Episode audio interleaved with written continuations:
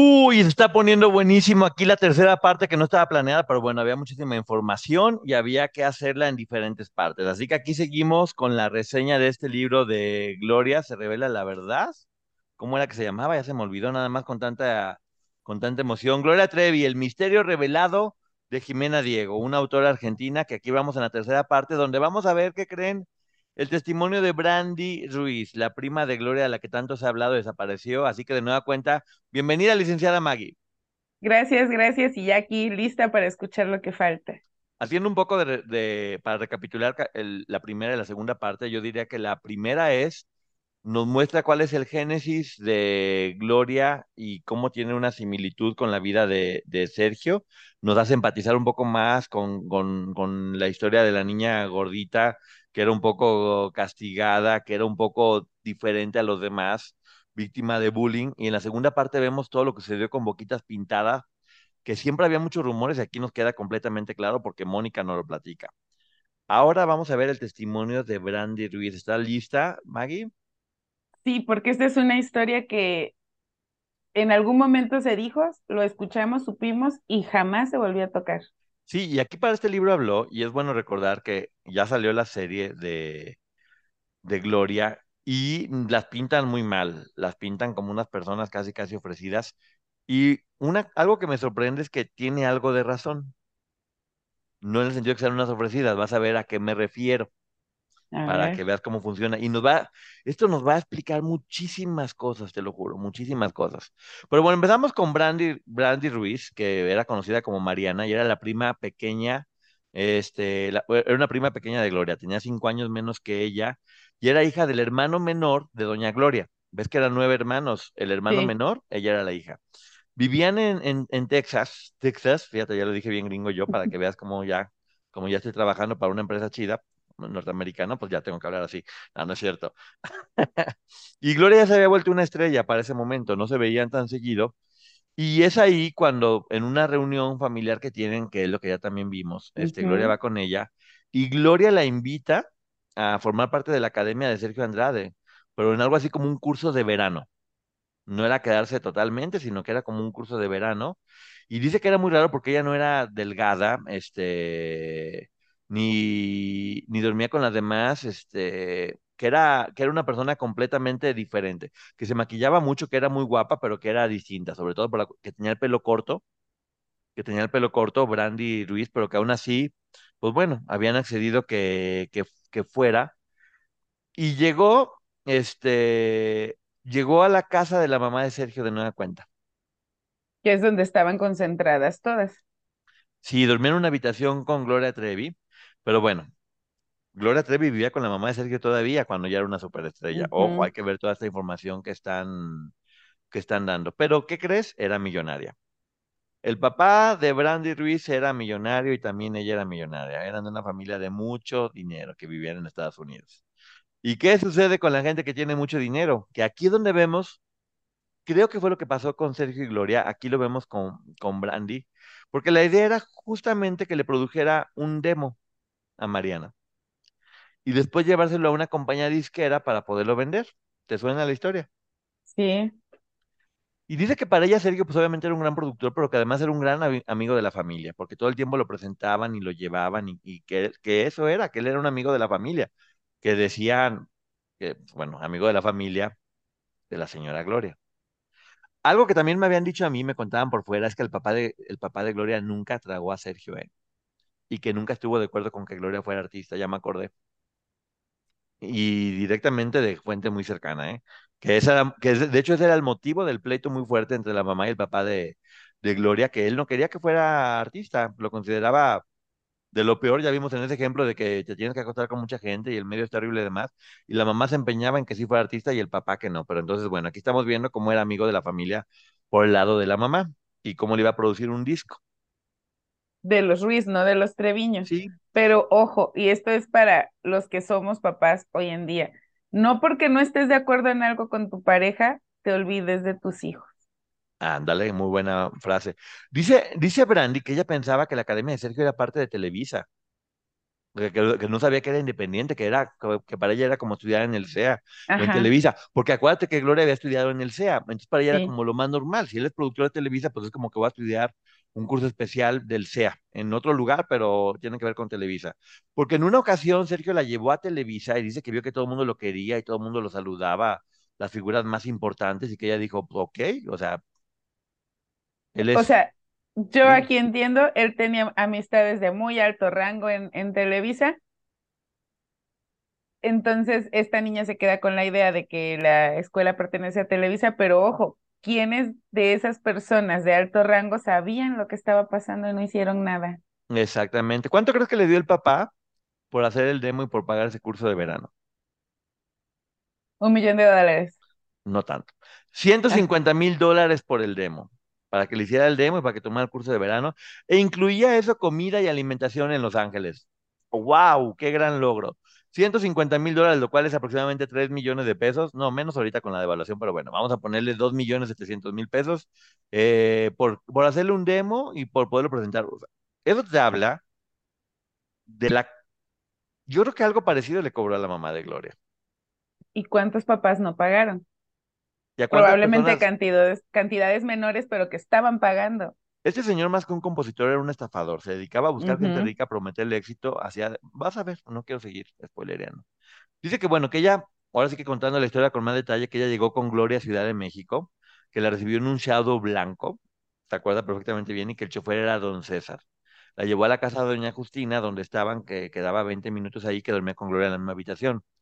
Y le dijeron, don César va a estar a tu disposición para llevarte y traerte a donde quieras.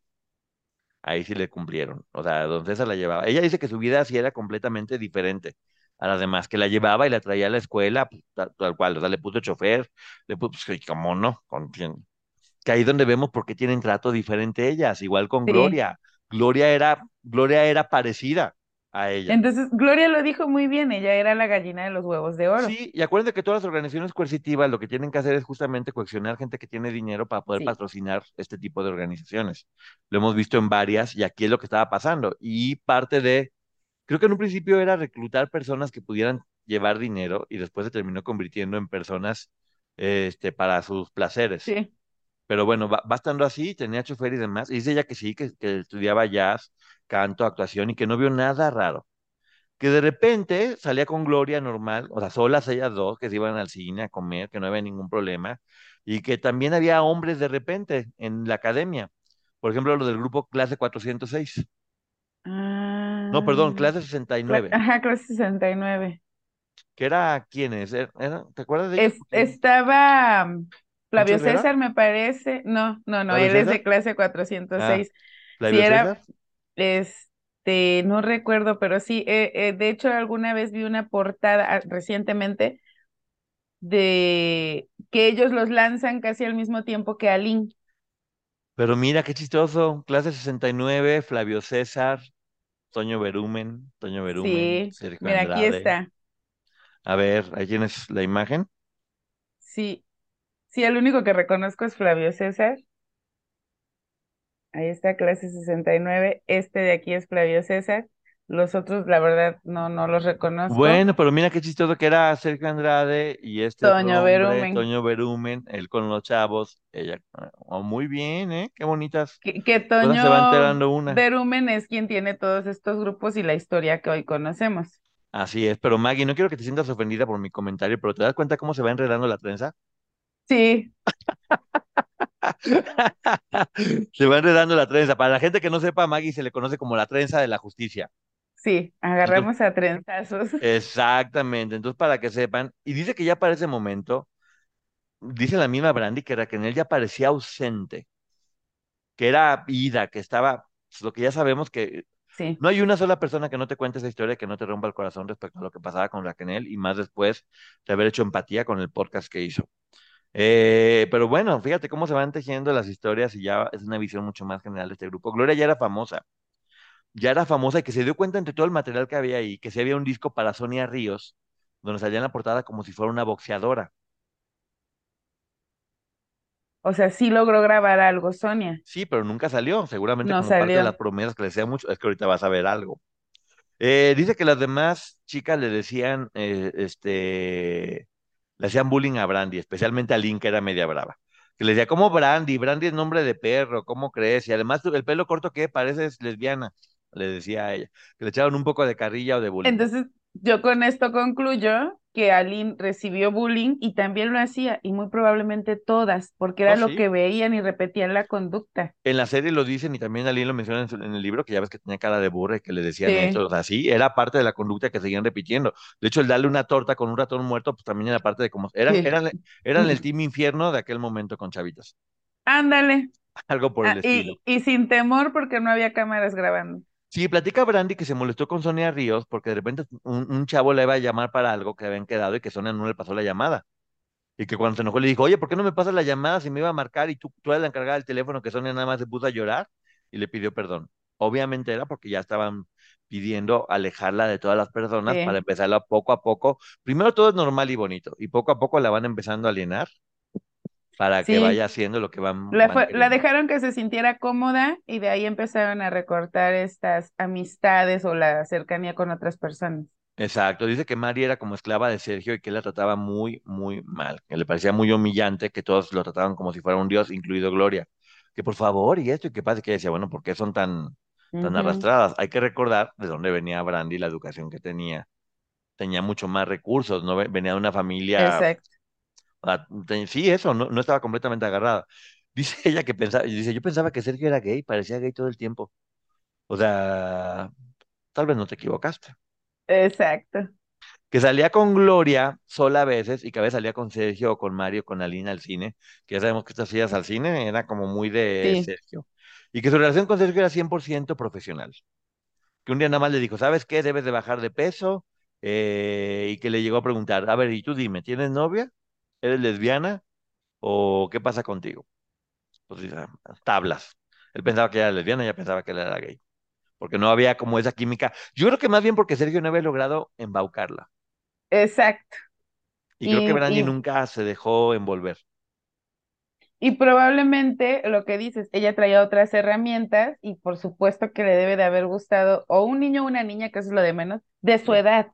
exactamente. güey, O nunca le gustó, tenía otras Eh, herramientas. Dice que de repente todas le dejaron de hablar. Así, Por pum, de ser... la, claro. De la nada le dejaron de hablar y que se sentía muy sola, mucho, mucho, oh, muy, muy sola. Y que con la única persona que platicaba era con Gustavo, que era el hijo que tuvo Sergio con la licenciada Nora Miranda.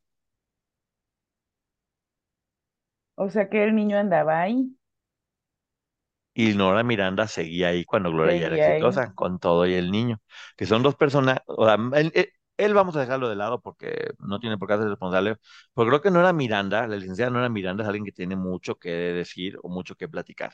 sí. No, yo me refiero a, que a hablaran. que el niño andaba ahí porque quiere decir que la mamá se mantuvo cercana. Sí, claro, es lo Y que yo, te digo, o eh, sea, mira, ni siquiera dudo que este niño, que ojalá ni sepa, pero que en ese momento no sabía que él era su papá, ¿eh? ah, tal vez, dice que Gloria se volvió muy sucia y que era muy raro porque pues la mamá ya ves que la tenían como una educación militar y que se bañaba cada dos o tres días y que de hecho Gloria se quitaba los mocos y los pegaba en la ventana, que tenía una colección de mocos pegados en la ventana y que le gustaba tener como puros libros de terror de Stephen King y de brujería. Que una mañana que Gloria no estaba, que ella empezó a buscar las sandalias y que no- al no encontrarlas, abrió la cama de Gloria abajo y se dio cuenta que había dos frascos con, con algo que parecía orines y pelos debajo de la cama y que además había tres huevos blancos como en un tipo altar, es lo que ella platica, que se dio cuenta que había eso. Y que durante varios días de repente Gloria no llegaba a dormir a casa de Justina y que pensó que estaba enojada porque Gloria en, alguna ocasión le dijo, ¿por qué no le hablas a Sergio con respeto? Porque ya sabes, intentó como decirle que, y ella sí, pues mm, yo por qué le voy a hablar de por favor, a usted y demás, no se dejaba manipular. Y que en una ocasión Gloria llegó semidesnuda y que tomó los calzones de Mariana y que se empezó a limpiar sus partes íntimas porque había arreglado. Y que le dijo, Gloria, es que no tengo con qué limpiarme. Sí, Estas eh, escenas son las que son desgarradoras. Una Gloria en plenitud del éxito, donde se ve que estaba ya completamente sometida y que no tenía ni siquiera para limpiarse, y que, que Brandy se quedó así como de, ¿por qué está haciendo esto? que en ese momento le habló a su papá, le dijo, ¿sabes qué, papá? Yo ya no puedo más, quiero regresar. Y aprovechando un festejo que estaba en, Ma- en McAllen, este, dijo, yo me voy ya porque mi intención es, es irme. Tenía la intención de irse ya con el papá, pero espérate, Maggie, que ahí viene algo que, ¿algo quiere decir? No, no, no, qué duro, porque al ser su prima probablemente se sintió protegida y empezar a ver estas actitudes y que incluso Gloria le pida que le hable casi, casi como mi Dios a Sergio, pero sí entender que probablemente eran órdenes de Sergio a Gloria, uno. Y dos, creo que esta parte en la que Gloria se vuelve eh, poco higiénica con su persona, también obedece un poco de rebeldía por lo estricta que había sido su mamá en casa, que no quiere decir que, que eso sea malo, porque a cuántas no nos peinaban en la primaria y quedábamos así, y a la secundaria fuimos desgreñadas porque nos rebelamos, pero Sí, de hecho lo mencionan. pero además privarla de agua y jabón y en este caso toallas sanitarias, por eso Gloria se volvió así. Exactamente, pero un día estando en la casa de Justina, Justina no llegó. Y dice que de repente llegó un auto, que era un taxi, y se dio cuenta que se bajó Gloria, que iba entrando, y que entró con Sergio. Y que Sergio estaba enoja- enojadísimo y que la maltrataba y que le gritaba, que tú seas lesbiana no está bien, que tú seas lesbiana no está bien, que le gritaba a Gloria eso, y que la empezó a maltratar muy mal, hasta que de repente ella, ella intentó ayudar a Gloria, y Sergio comenzó a bofetearla y a golpearla, y ella se protegía, y dice que en algún momento perdió la conciencia y amaneció desnuda y sangrando. Abusó de ella. La historia de muchas de ellas. La violó, Sí. literal. Las que Y no, ser, las que no accedían, sí, porque ya yo conozco al menos dos historias así. Una que no puedo decir, que tú ya conoces, y la otra es esta, como él, al no ceder, las obligaba. pero también Karina Yapor, y lo digo porque ella lo relata en su libro, Sí. en algún momento dijo haber despertado después de una golpiza porque este tipo la estaba abusando. No, de hecho al revés, le dio una golpiza y cuando ella se desmayó, cuando abrió los ojos, él estaba Sí, abusando de ella. Exactamente, entonces, bueno, entonces ya son tres. Pero bueno, es, es horrible aquí y en todos los, los lugares, obviamente. Dice que ella no sabía qué hacer, que lo único que hizo fue bañarse y que se dio cuenta que su prima no estaba y que estaba desconsolada, que decía, ¿qué le voy a hacer a mi papá? no, pero espera, acabo de hilar algo. Sergio le gritaba a Gloria que Gloria no podía ser lesbiana. Sí, Ese es un dato importante. sí, que la maltrataba como, no, no, tú no puedes ser lesbiana, no puedes ser lesbiana. Pudo haber sido porque tal vez ella expresó desde un, oye, qué bonita se ve fulana de tal, y él la le dice, ah, pues si haces ese comentario es porque eres lesbiana. O porque realmente a ella también le gustaban las mujeres, que no tiene nada de malo, pero no, no imagínate, para el ego de este hombre, Y es raro porque también él, él finalmente las incitaba a tener relaciones entre ellas, entonces no entiendo por qué le pudo haber molestado tanto algo así. exacto, Pero bueno, es parte de lo que dice en el libro, no lo estamos diciendo sí, nosotros, no. viene en el libro y Jimena lo comenta. Entonces dice que estaba desconsolada y que llegó a la academia y que le empezó a reclamar a Gloria Trevi, porque era de estas de carácter, que le empezaba a gritar y que Gloria le decía, pues tú te lo mereces porque no eres amable con él. Le dice, si sabes qué, si le dices algo a tus papás, me va a matar a mí y a Sergio, así que es tu responsabilidad. Uy, no. Llenó a esta niña de culpas. Dice que al día siguiente se fue a Texas y que no podía decir nada, pero que ya no quería regresar y que el papá, que no decía nada, que simplemente no quería regresar y que Sergio le llamó diciendo que ya el estudio estaba listo en Los Ángeles y que su- el propio papá la llevó a Los Ángeles. La llevó al aeropuerto pues Oh. para irse a Los Ángeles y que ella no podía decir nada y no podía hacer nada. Entonces dice, tal vez yo creo que también era una forma como de, pues, para que no pierda el dinero en mi papá o se sentía con la presión o tal vez como diciendo, pues que a lo mejor mi sueño sí está ahí, pues ya pasó ni modo. O sea, no sé qué pudo haber pasado en ella, pero sí entiendo lo horrible que era para ella. no querer que su papá se enterara Sí, sí. para no lastimar a su papá y, y con este temor de es probable que mate a Gloria y a Sergio, mejor hago lo que me están diciendo, no creo que vuelva a pasar, quizás. Y tener que trabajar y volver a tener contacto con su abusador. Dice que llegó al estudio y que nadie quería trabajar con Sergio Andrade porque siempre quedaba dinero a deber. Y que ella dijo, oye, pero ¿por qué queda dinero a deber si yo pagué 150 mil dólares? Y que le dicen, ¿cómo? Si un demo aquí cuesta solamente 15 mil dólares.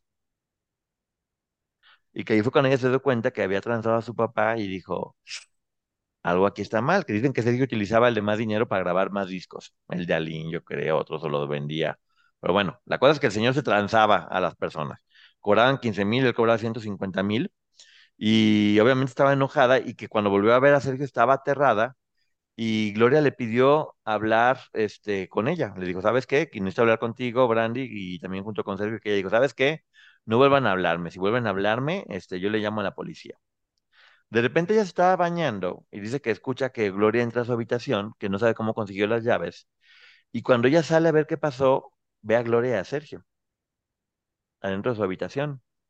Que Gloria corre y se encierra en el baño y que Sergio empieza a molerla a golpes. Que tenía un jabón en la, una barra de jabón en la, en la mano y que intentó de nueva cuenta abusar de ella. Y que ella no se dejaba y que eran los golpes y eran los demás golpes y que le decía a Sergio, si no haces esto ahora, tendrás que hacerlo más tarde igual. De terror.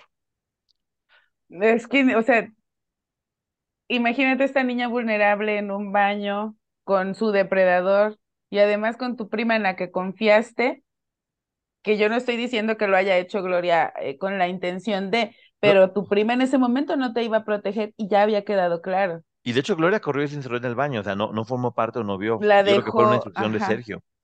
Dice que le habló a su papá y le pidió que viniera por ella inmediatamente y que él llegó inmediatamente. Que habló con el dueño del estudio y el dueño del estudio le explicó eso de los precios y cómo lo habían transado.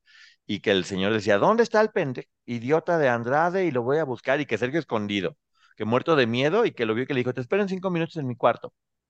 Y que ya habló con Sergio y que llegaron a un acuerdo, que Sergio le dijo que su hija estaba loca y que era muy inestable y que ya no quería trabajar con ella porque ya sabes, la culpa es de ella y va, va, va, va, y que solamente le iba a producir el disco y ya, que no iba a, a manejarlo en la disquera ni le iba a recomendar porque ella era la mala.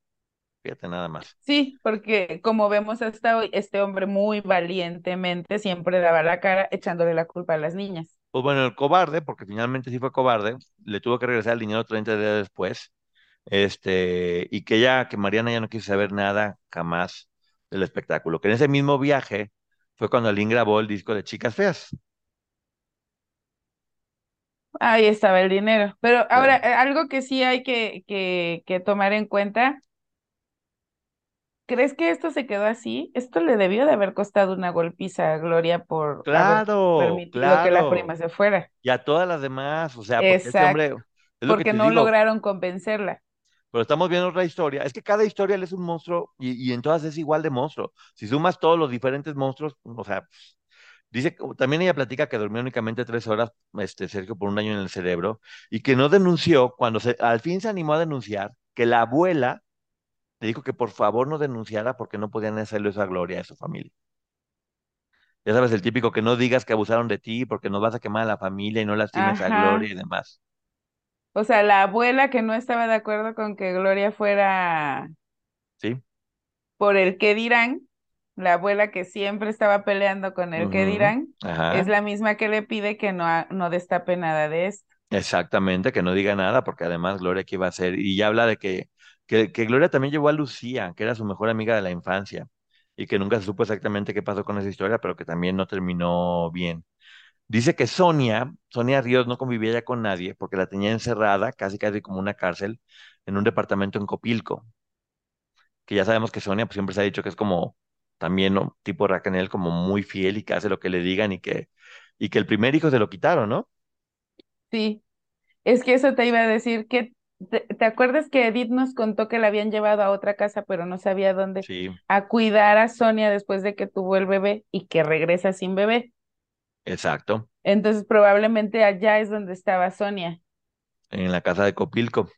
Entonces dice que en ese momento es cuando llega Katia de la Cuesta, de 16 años, en 1991, que se muda a Ciudad de México porque le, le dice Gloria que, que vaya a estudiar, que ella le toca estudiar el, el, bajo y que en ese momento Sergio se cambia una casa al fin bonita porque siempre vivía en lugares horrorosos y que en esta casa grande, que tenía mucha luz, ¿qué crees?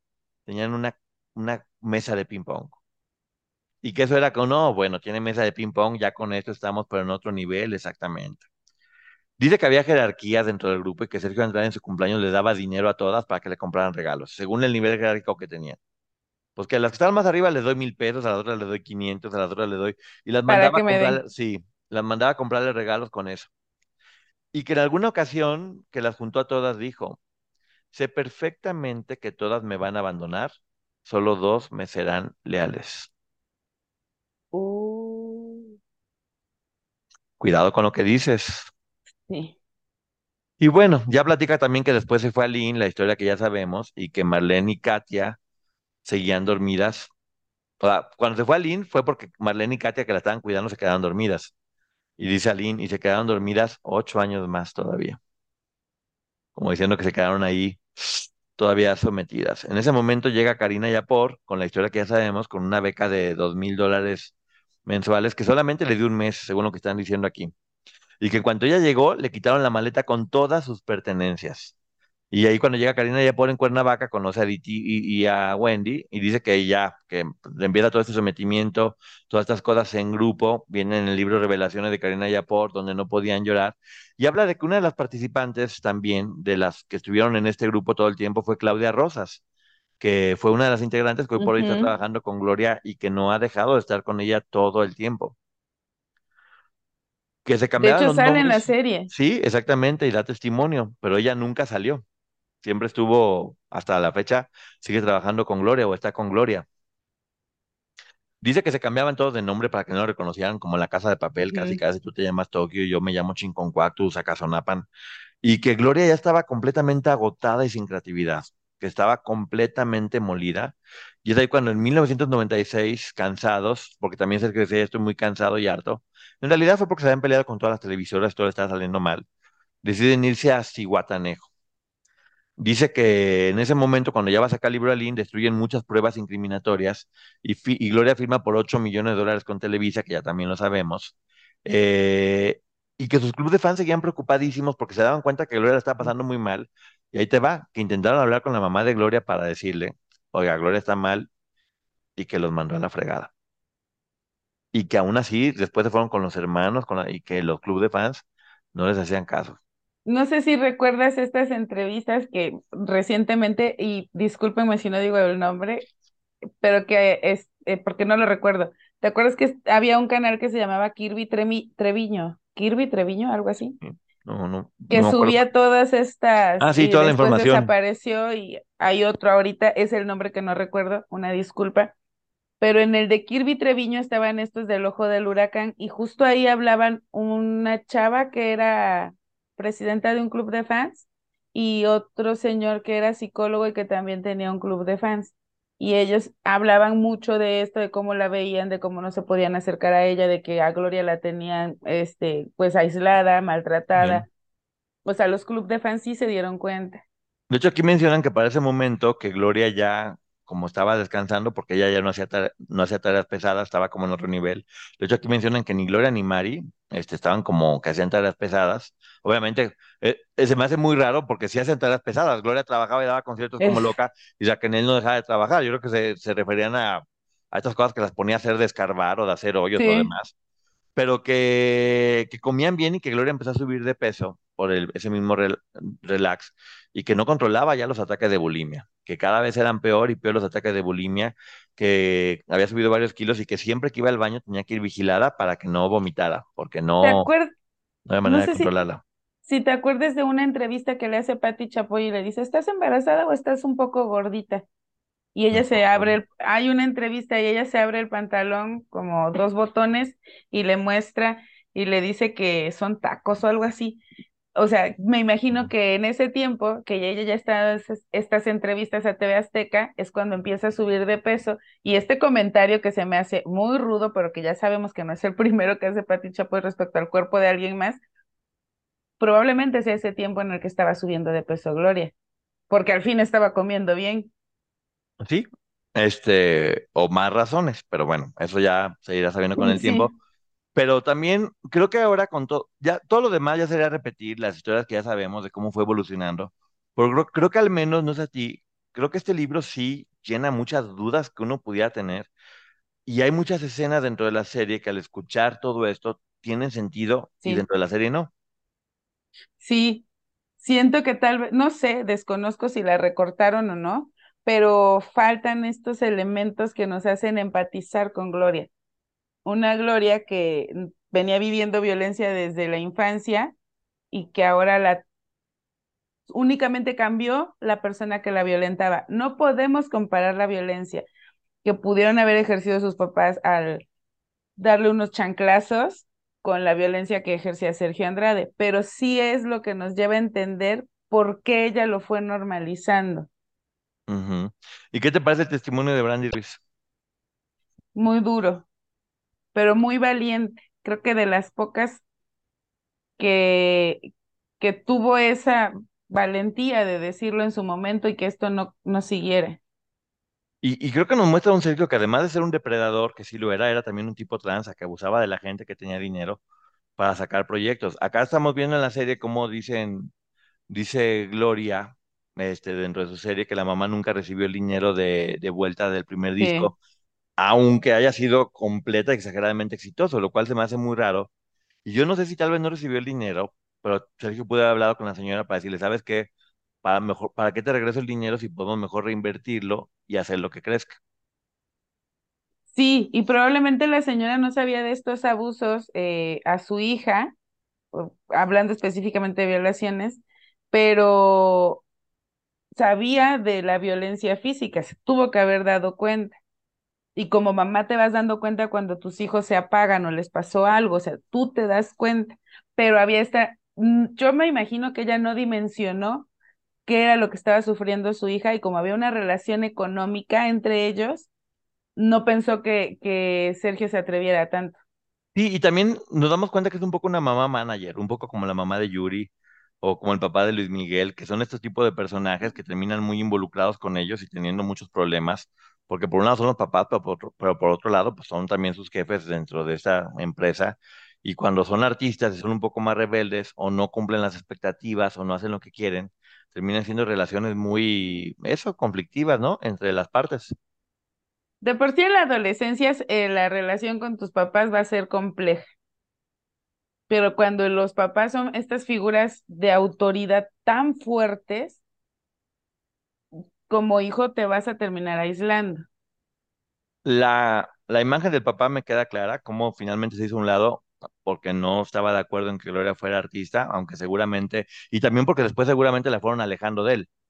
Eh, ya no solamente Sergio, sino también a lo mejor la mamá, que tenía una relación muy complicada con él. Estamos viendo una mamá de Gloria con una personalidad muy fuerte, que fue parte muy importante también del éxito de su hija, pero también un poco de tenerla controlada. Y también la, la mamá de Gloria es una mujer, yo siempre he dicho que es como María Félix Albina. Sí, Sí, es que la señora, yo recuerdo esas entrevistas cuando está Gloria detenida en Brasil y ella hablaba con mucha firmeza, con mucha fuerza, este, muy contundente a la hora de contestar, un tono de voz que la hace, o sea, suena a que lo que está diciendo es una orden.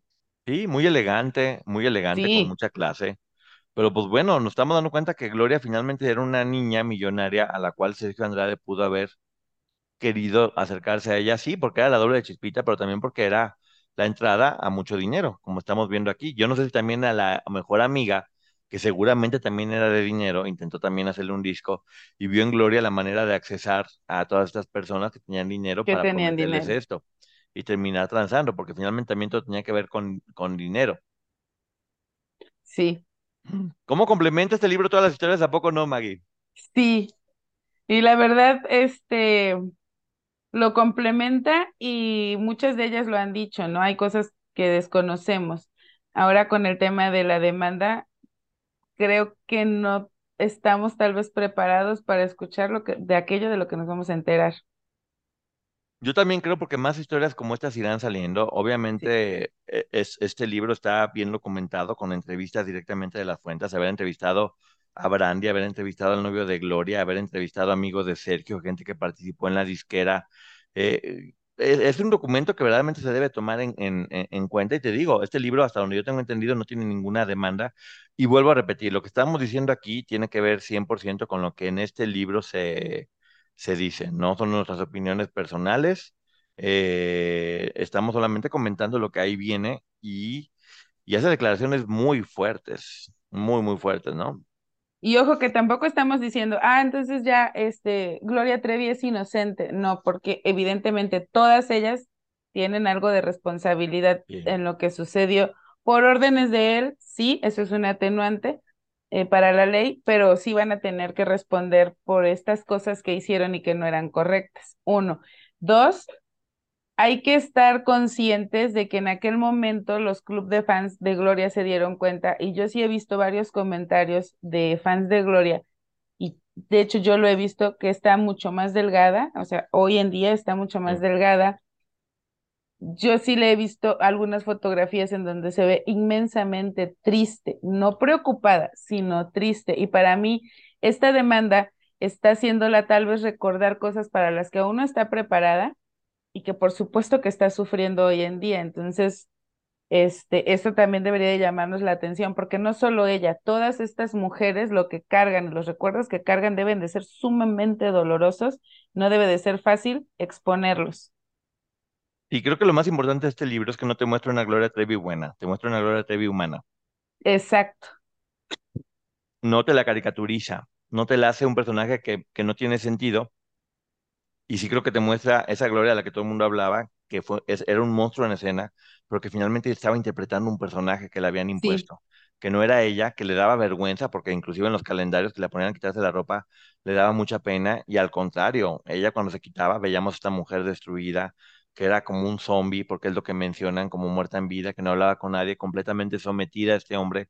Y es ahí donde puedes ver a la víctima y puedes entender un poco más o tener un poco más de empatía con quién es ella y, y qué es lo que pasó, e inclusive ahora. sí. Este, sí, seguramente cometió muchos errores, al igual que Racanel, pero aquí te queda claro, aquí o en el podcast, a diferencia de la serie, por qué fue que lo cometieron, ¿no? Exacto. Y este antecedente que no teníamos y que hoy nos permite empatizar con una Gloria que sabemos que siempre sufrió. Pues sí, pero bueno, ya terminamos hasta aquí. Muchísimas gracias por haber estado en esta reseña, licenciada Maggie. ¿Algo más que decir antes de irnos?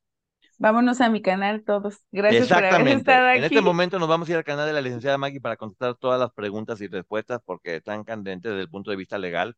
Obviamente no podemos estar ahorita contestando preguntas y respuestas que sé que tienen. En el canal de la licenciada Maggie se van a contestar todas esas preguntas para que no les quede duda alguna. Recuerden que lo importante es dar argumentos y que más allá de que aquí sea verdad o mentira, cada quien podrá pensar lo que quiera. Exacto. Tienen más información para poder tener una mejor noción basada en documentos, no en chismes o en cosas que se digan por fuera. Y sí, que mucho de esto es probable que los fans de Gloria lo sabían, tal vez nosotros no, y está bien, este, y creo que ayuda a complementar y a entender a Gloria Trevi, cosa que no nos, bueno, a, a Gloria de Los Ángeles, más que a Gloria Exacto. Trevi, cosa que la serie no nos está permitiendo.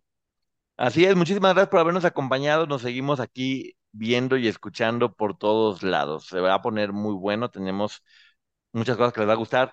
Nos vamos al, al canal de la licenciada Maggie, preguntas y respuestas como siempre. Gracias, Maggie. Bye. Gracias, bye.